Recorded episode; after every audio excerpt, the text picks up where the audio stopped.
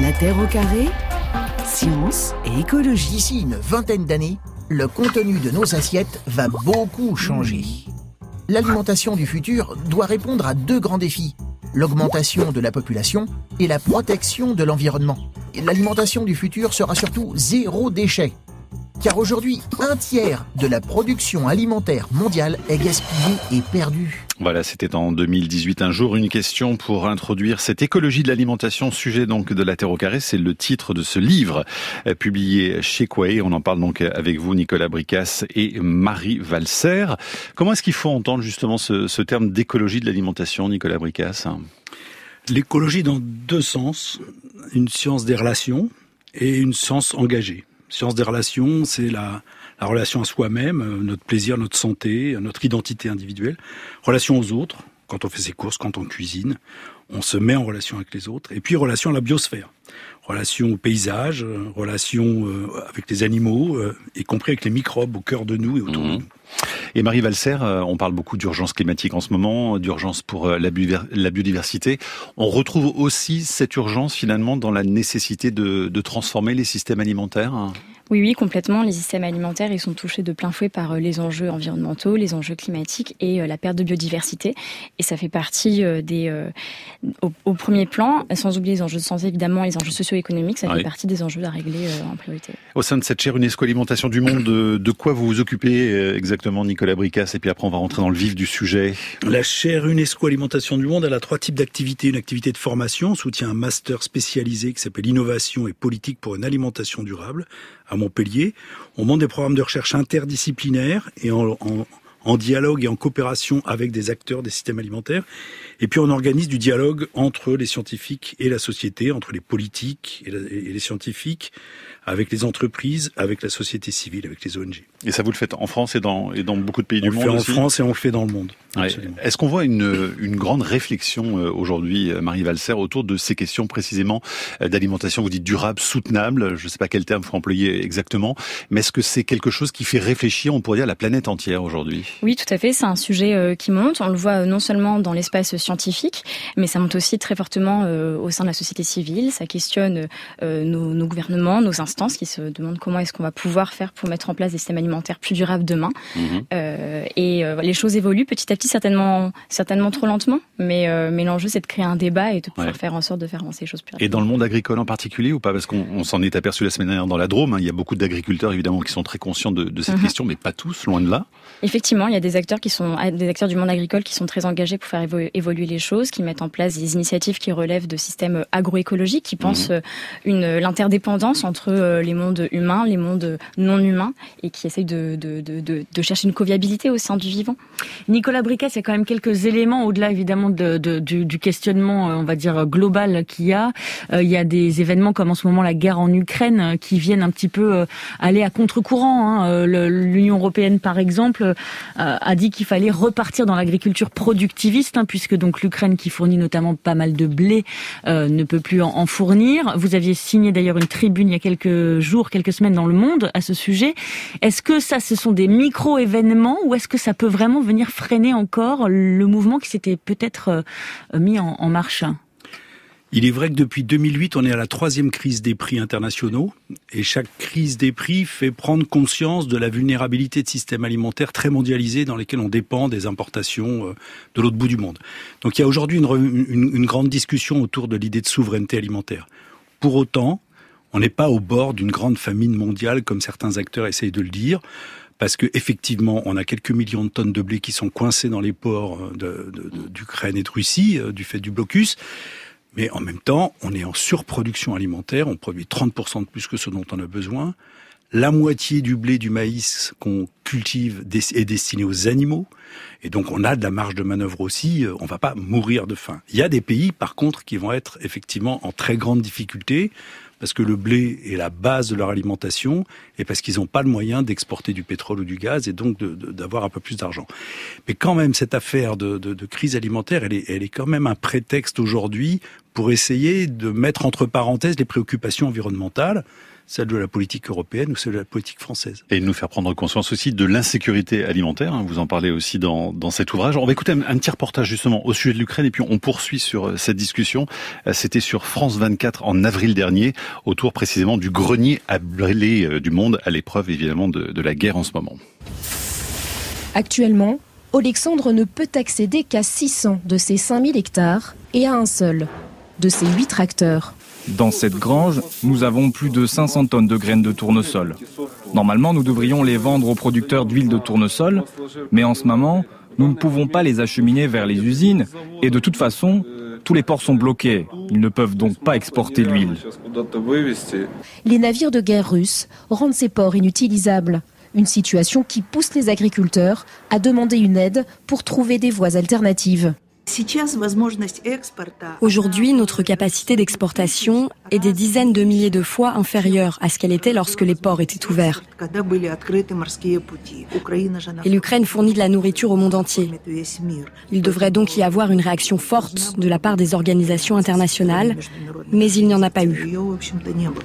Marie Valser, en réaction à ce sujet, est-ce que finalement c'est pas la première fois depuis très longtemps, en tout cas qu'en Europe, en France en particulier, euh, on réalise à quel point nous sommes aussi euh, vulnérables par rapport à la question de l'alimentation et exemple avec euh, le grenier à blé de l'Europe, là, l'Ukraine?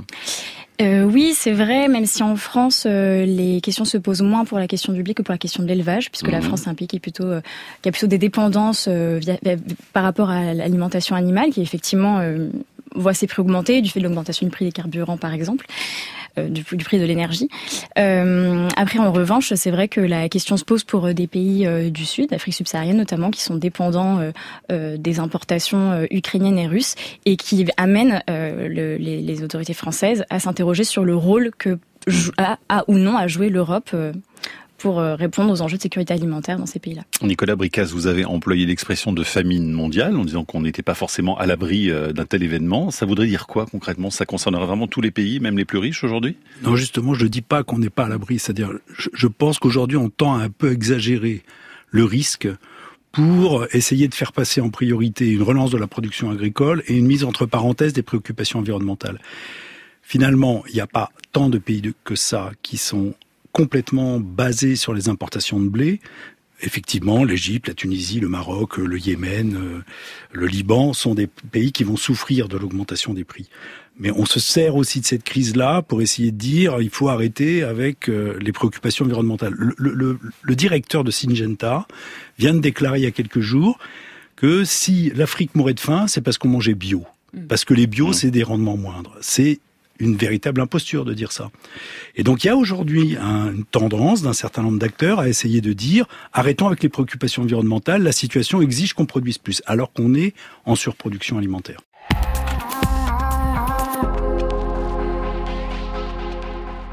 L'éducation à l'alimentation, c'est aussi une éducation à la santé. Quand on voit tous les enjeux de santé publique en lien avec une mauvaise alimentation, diabète, maladies cardiovasculaires, etc., et les enjeux écologiques aussi, donc oui, pour moi, l'État a son rôle à jouer en favorisant justement les bonnes pratiques, les aliments non transformés, les aliments locaux, et en détournant les gens des aliments ultra transformés. Un message de Rodi reçu donc sur l'application France Inter pour parler de l'écologie de l'alimentation avec euh, nos invités Marie Valser, Nicolas Bricas. Alors justement, euh, Nicolas Bricas, vous revenez longuement dans cet ouvrage sur le processus d'industrialisation. On va répondre à, Rodi dans un instant. Mais c'est intéressant de remonter un petit peu le, cours de l'histoire. Au fond, euh, ce système, il a envahi la planète. Mais depuis quand, au fond, ça a commencé? Depuis le milieu du 19e siècle, au moment où on commence à utiliser massivement des sources d'énergie non renouvelables, le charbon, puis le pétrole, le gaz, et puis maintenant l'uranium, et ça va du coup permettre à l'agriculture de ne plus avoir besoin de produire de l'énergie. Elle produisait de l'énergie parce qu'elle produisait du bois pour se chauffer, du charbon, mais elle produisait des animaux pour euh, pour la force de travail. Mmh. Donc ça libère l'agriculture de sa fonction de produire euh, de la force de, de l'énergie, mais ça libère aussi l'agriculture de sa fonction de produire des matériaux le bois pour la, pour la construction, la paille pour, pour s'isoler. On va utiliser des, des ressources euh, justement non renouvelables. Et donc ça va permettre l'explosion de la production agricole. Et ça va entraîner un contrat social dans lequel ce qu'on vise, c'est produire l'alimentation le moins cher possible. Production de masse utilisation massive de la chimie, utilisation des engrais, des produits phytosanitaires, de la mécanisation. Et c'est ça qui va permettre de faire exploser la production agricole et de nous retrouver en excédent de production aujourd'hui. Mmh. Mais avec un coût environnemental, un coût social et un coût sanitaire qui sont aujourd'hui complètement impossible à poursuivre. Marie Valsay, vous rappelez deux choses, c'est que quand même, grâce à cette industrialisation, plus de personnes ont accès à, une alimentation, il faut quand même le dire, mhm. que les revenus des agriculteurs également sont plus importants, mais que évidemment la face sombre, c'est euh, tout ce que vient de décrire Nicolas Bricasse. Hein. Oui, oui, exactement. C'est vrai que euh, euh, on se, au, moment où le, système euh, agricole en France est, massivement tourné vers euh, cette perspective productionniste, on est à, la période d'après-guerre et il y a un enjeu que l'ensemble de la population ait les moyens d'accéder à une alimentation à, faible coût. Et, ça, c'est vrai que ce système alimentaire dit industrialisé, il a permis de rendre l'alimentation accessible, accessible au plus grand nombre. On, sait ce que ça représente d'ailleurs à l'échelle de la planète aujourd'hui. On a une idée, euh, Nicolas Bricasse, euh, ce, mode-là, ce système alimentaire productiviste euh, versus des modes plus alternatifs, biologiques, en tout cas sur des, des plus petites parcelles. Il est généralisé dans les pays dits industrialisés. Il est en train de s'étendre et il est en train de se diffuser à l'échelle mondiale mais on rencontre quand même une immense diversité de situations et on rencontre aussi euh, des tas de façons de produire euh, de la nourriture, de l'énergie, des matériaux qui se font sans prédation sur les ressources et sans pollution. Mhm. Ce qu'on appelle l'agroécologie. Alors, il existe une agroécologie par défaut, on pourrait dire, celle qui ne connaît pas encore l'industrialisation et non pas qui est une alternative après qu'on soit rendu compte des dégâts de, de, de l'industrialisation.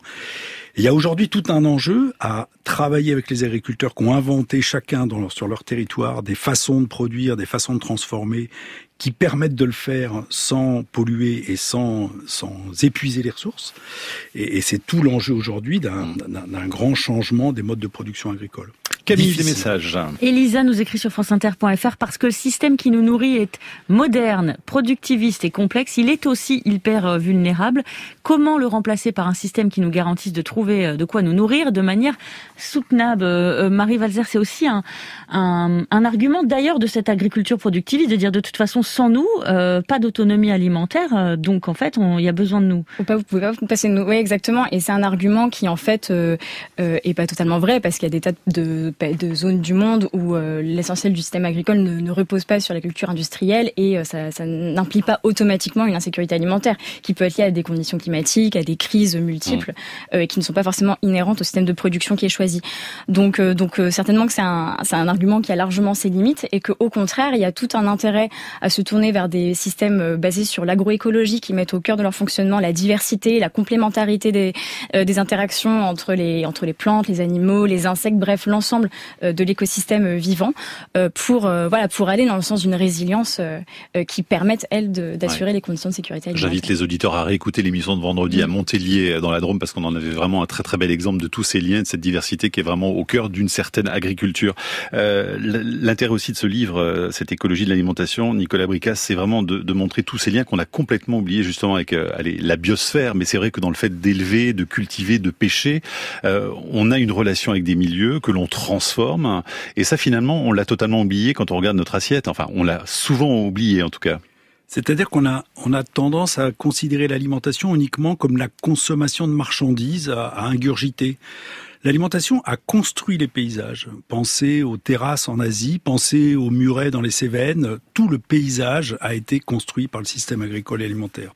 Même en ville d'ailleurs. Hein, y compris en ville, absolument. Et regardez les noms des rues d'ailleurs aussi euh, quand elles approvisionnent la ville. C'est aussi ce qui définit notre relation aux animaux. Est-ce que on travaille avec? Est-ce qu'on les exploite? Est-ce qu'on les respecte? Est-ce qu'on refuse de les utiliser? Donc ça définit, selon les cultures, des tas de façons différentes de se relier aux animaux. Et puis il y a une chose qu'on a découverte il y a quelques quelques temps, c'est que on n'est pas un animal, on est un animal symbiotique. On a au cœur de notre euh, de notre appareil digestif un autre animal qui s'appelle le microbiote, avec lequel on doit négocier d'être, de rester en bonne santé. Et on sait aujourd'hui qu'il détermine énormément notre santé mentale et notre santé physique.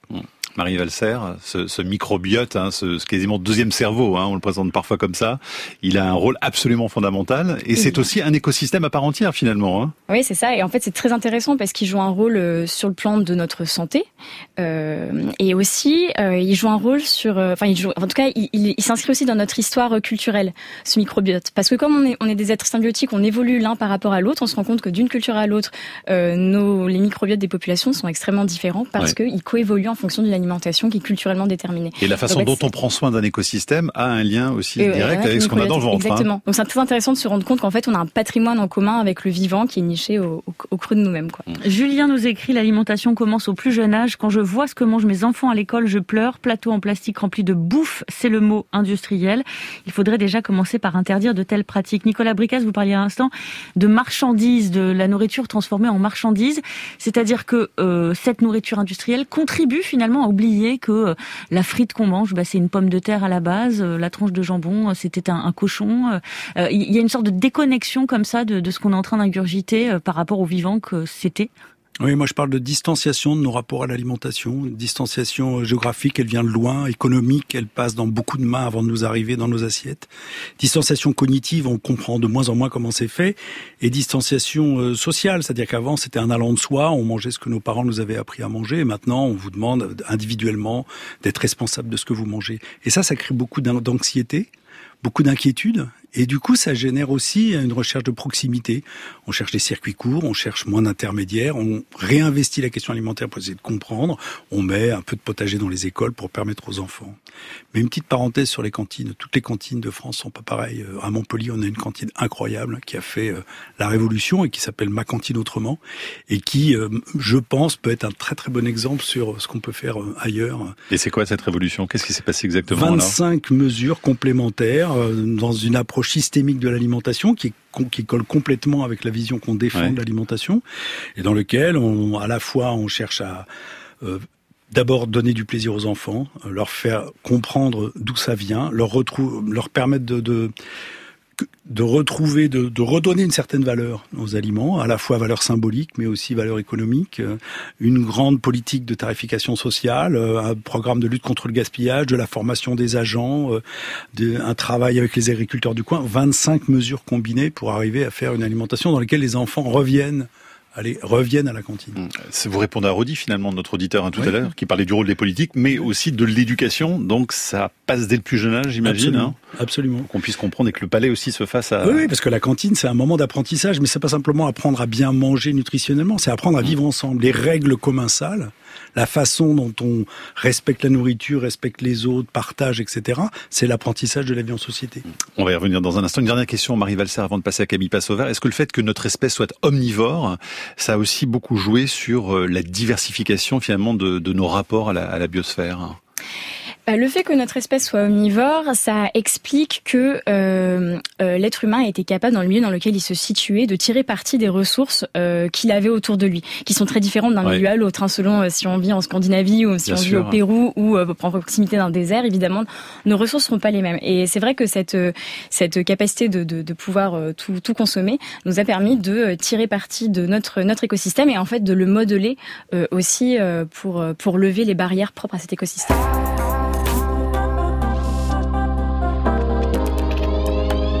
Nicolas Bricaz, vous parliez tout à l'heure euh, qu'il n'y avait pas de famine mondiale qui guettait, mais il y a des, famines qui sont aux portes de, de certains pays, dont, dont l'Éthiopie euh, en ce moment, par exemple. Il y a effectivement des famines localisées.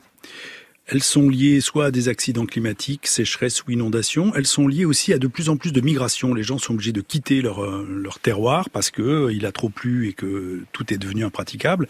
Et donc on a aujourd'hui des millions de réfugiés qui sont obligés de, de se déplacer et qui rendent extrêmement compliqué d'arriver à les nourrir, surtout quand ils arrivent dans des régions qui sont pas forcément très très peuplées. Et certains événements climatiques poussent euh, certaines zones à, à devoir absolument revoir de toute façon leur, en l'occurrence leurs modèles agricoles leurs modèles agricoles et leurs modèles de stockage. On a beaucoup abandonné le stockage. On est passé beaucoup dans les systèmes à, flux tendu. Et aujourd'hui, on se repose la question du stockage parce qu'on sait qu'on va rentrer dans une période de plus grande instabilité. On aura plus d'instabilité climatique, on aura aussi plus d'instabilité sanitaire et probablement plus d'instabilité politique, comme on est en train de le voir.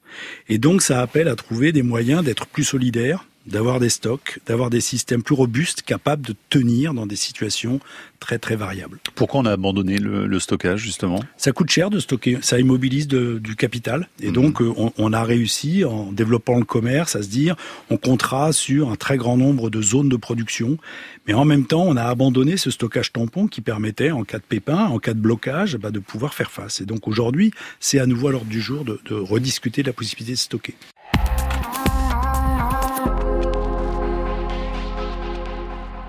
Qu'est-ce qu'on mange à Paris et qu'est-ce qu'on mange ici Ici, on mange plus de fruits, plus de légumes, plus de, de trucs qu'on fait nous-mêmes, tandis que là-bas, à Paris, euh, c'est pas.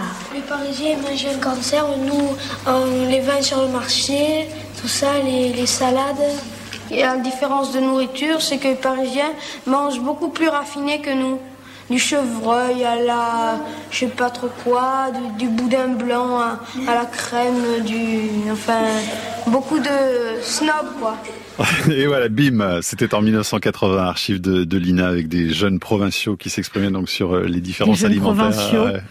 Et alors justement, euh, on a vraiment quelque chose de très culturel là hein, dans, dans, cet exemple, Marie Valser. Hein. Oui, complètement. Cet exemple qui montre bien que l'alimentation, euh, elle, elle, elle, elle, illustre la diversité sociale. On a tous euh, des ancrages, des patrimoines, des histoires culinaires qui sont très différentes et que, euh, ne serait-ce qu'à l'échelle d'un pays, l'échelle de la France, par exemple, il y a des typicités régionales qui ressortent très fortement d'un endroit à l'autre.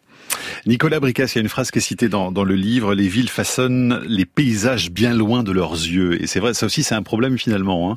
C'est qu'on oublie bien souvent euh, quelle est l'origine des aliments qu'on mange tous les jours. Hein. Oui, et c'est intéressant de voir que historiquement, les villes se sont, se sont nourries en se fichant pas mal de la façon dont c'était fait. Euh, ça vient de loin. Euh, Amsterdam était nourri avec du blé d'Ukraine déjà, il y a longtemps. Euh, le bassin méditerranéen était nourri avec du blé d'Égypte.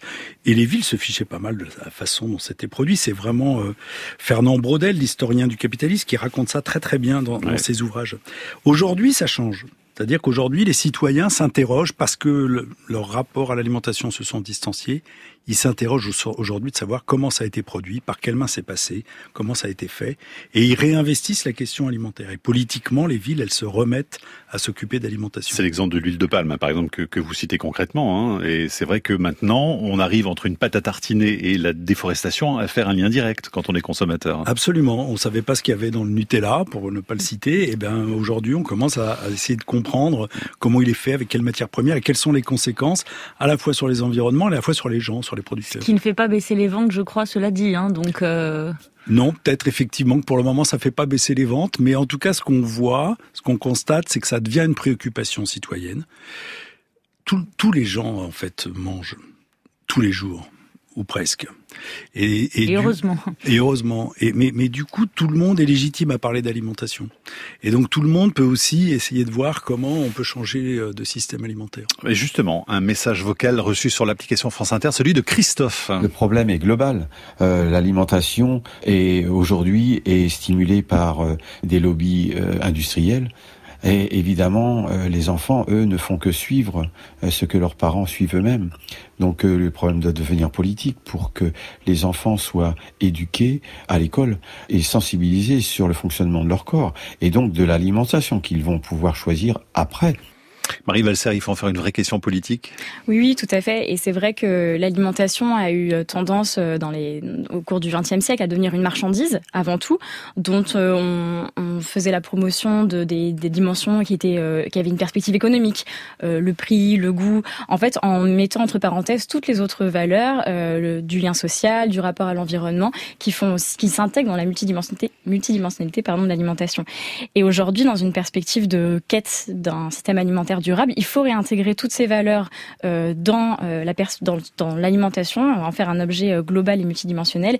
Et ça, ça nécessite de pouvoir faire porter une voix en face de celle des entreprises en situation d'oligopole pour voilà pour, Donc un vrai sujet politique. Hein, comment justement, comment faire un sujet politique face aussi à des lobbies extrêmement puissants Si on prend que la France, le lobby agricole qu'est la FNSEA. Eh bien, c'est pas facile évidemment puisque ce sont des acteurs qui tendent à garder le système euh, verrouillé euh, de par euh, de par leur poids auprès des politiques. Mais il y a de heureusement il y a de nombreuses initiatives qui qui se montent, des initiatives citoyennes, des initiatives d'agriculture d'agriculture paysanne qui cherchent d'une part à, à montrer les possibles, qu'il est envisageable de faire autrement, qui jouent un rôle de laboratoire d'expérimentation d'une autre façon de faire et qui de plus en plus essayent de se fédérer pour porter une voix qui a du poids. Mmh auprès des politiques. Euh, Nicolas Brica, juste un mot sur les, les consommateurs. J'aime pas beaucoup ce terme, je, ne trouve pas très très joli, mais enfin, il exprime bien quelque chose aussi. C'est euh, vraiment du ressort aussi du consommateur d'engager le, le, changement ou on lui met un peu trop de poids sur les épaules justement? Bah, Les deux. Euh, effectivement, le consommateur a une responsabilité. Par ses choix, il donne des signaux aux entreprises.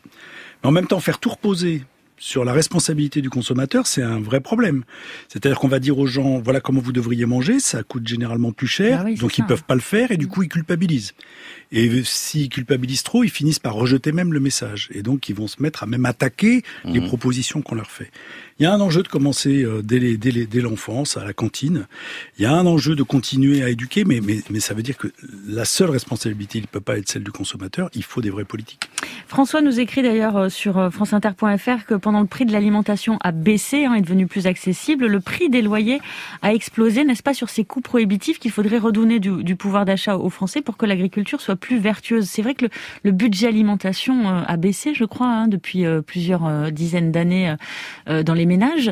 Est-ce que finalement, parce qu'aujourd'hui, effectivement, bien manger, si on met derrière le bien euh, toutes les valeurs dont on parle aujourd'hui, ça coûte très cher, quoi. Oui, ça coûte cher, mais en même temps, il ne faut pas oublier que, par exemple, en France, chaque année, euh, le monde agricole touche 9 milliards et demi d'euros. Et aujourd'hui, pour maintenir un système dont le but est de produire le moins cher possible et le plus possible. Donc on peut aussi réaffecter toutes ces subventions qu'on donne à l'agriculture pour une transition vers une agriculture plus responsable, plus vertueuse d'un point de vue environnemental et social. Et ça veut dire à ce moment-là qu'on peut aider aussi les ménages à accéder à cette alimentation. Mais quand je dis ça coûte très cher, je parle évidemment d'un point de vue financier, mais aussi d'un point de vue, euh, comment dire, euh, physique. C'est-à-dire qu'aujourd'hui, euh, tout le monde ne peut pas se permettre d'aller voir le petit producteur d'un côté, le petit éleveur de l'autre. Enfin, il y a un moment, il y a 80% des gens, je crois, qui achètent en grande distribution. Donc ça, c'est une réalité aussi. Absolument. Et on ne peut pas imaginer que le, le, le changement va uniquement venir de ces petites initiatives très sympathiques, très courageuses souvent qui coûtent plus cher effectivement, qui donc sont accessibles qu'à une, une, petite partie de la population qui a des ressources en temps, en argent et en espace. Et donc on a besoin de reconstruire un vrai contrat social avec tout le monde. Mais ça veut dire aussi de reconstruire ça à l'échelle des quartiers. C'est ce qu'on essaie de faire, par exemple, au travers de, de conseils de quartiers qui s'intéressent à l'alimentation, qui réfléchissent à comment façonner leur paysage alimentaire, euh, quel type de magasin on va avoir dans le quartier, est-ce que je peux y cultiver, est-ce que je peux avoir un jardin, euh, où est-ce que je mets, comment je traite mes déchets? Bon, retravailler à l'échelle locale, et c'est ça l'intérêt, un des intérêts du local, c'est de repartir localement d'une démocratie alimentaire pour la reconstituer et reconstruire un contrat social. Et pourtant, vous êtes critique du local, on en reparlera aussi euh, dans, dans quelques minutes. Euh, Marie Vasser, juste réaffecter justement les indemnités. Quand on voit un ministère de l'Agriculture, par exemple, hein, qui prône euh, l'agriculture de précision, les drones, les nouveaux OGM, les technologies en tout genre, on n'est franchement pas du tout là. Hein. Non, non, effectivement, puisque c'est une fuite en avant technologique quelque part. C'est continuer à, à, promouvoir un système en essayant d'ajuster un petit peu pour pour se donner un semblant de, de, durabilité euh, à, à l'affaire. Mais non, ça résout absolument pas le problème puisque c'est quelque chose qui continue à, à reposer sur euh, des ressources fossiles, qui continue à reposer sur euh, l'intervention de, de grosses, gros groupes en situation d'oligopole du numérique maintenant et plus mmh, seulement des semences ou de, ou de l'agrofourniture. Alors que, alors que oui, il y a certainement beaucoup de plus de choses à tirer pour, mmh. pour penser la résilience dans le fonctionnement du vivant. Les circuits courts, le local a un court reportage du journal de France 3 en juillet 2017 pour en parler. Ça se passe à la ferme de Galie en région parisienne. Ici, toute l'année, des fruits et légumes de saison. Pas de bio, mais une agriculture raisonnée. Dominique Laureau est un précurseur. 50 ans déjà que cet exploitant agricole a fait le choix de la vente directe et du circuit court. Ils sont très très denses. Hein. Il a aussi un magasin. 367 fournisseurs y sont référencés Pas d'intermédiaire entre eux. Résultat, pour ces cerises vendues 5,95 en rayon, c'est le producteur qui fixe le prix plancher. 3,10 euros, c'est un prix qu'on ne discute pas avec euh, notre voisin producteur de, de cerises, parce qu'on estime qu'effectivement, ça doit être son juste prix à lui. Alors, Nicolas Bricas, la question du local, elle est intéressante. On en avait déjà parlé d'ailleurs avec vous euh, dans cette émission. relocaliser notre alimentation, c'est très valorisé aujourd'hui, hein, les, circuits courts. C'est même un argument de campagne pour euh, l'extrême droite. Mais le localisme a ses limites. Pourquoi, selon vous, alors? La moitié de la population française vit dans des départements dont la surface agricole n'est pas suffisante pour les nourrir parce que la, la population s'est localisée en France, pas forcément là où on pouvait produire de quoi nourrir tout le monde. Si on pense à Paris, si on pense à tout le bassin méditerranéen. Donc il n'y a pas de terrain, quoi, clairement. Il n'y a pas assez de terre pour arriver à nourrir tout le monde dans l'hypothèse où euh, on ferait table rase de ce qu'on produit aujourd'hui et on se mettrait à produire tout ce qu'on mange. Donc ça veut dire que déjà, euh, on est condamné, on peut relocaliser une partie, en particulier les légumes, c'est absurde de leur faire de leur faire faire trop de kilomètres, ça, ça, ça peut coûter cher, mais on est obligé de combiner une relocalisation avec des nouvelles formes de relations de solidarité avec des zones rurales. Si on imagine qu'on va tout régler par de l'agriculture urbaine et périurbaine ou de l'agriculture de proximité, on oublie quand même que le gros de ce qu'on consomme, il est produit en, milieu rural, il est produit relativement loin des villes. Et donc la question, c'est de reconstruire des formes de solidarité entre ces villes et ces zones agricoles. Donc on peut pas avoir recours que au local. C'est impossible aujourd'hui si on regarde une carte. Et il y a quelques villes qui sont situées dans des bassins très productifs et qui peuvent se permettre d'imaginer un jour produire localement. Ça veut dire quand même que si on se met à produire tout localement, ben, on perd euh, les spécificités territoriales et les spécialisations territoriales qui sont faites sur la base d'avantages liés à la terre, au climat, mais au savoir-faire aussi. Marie Valser.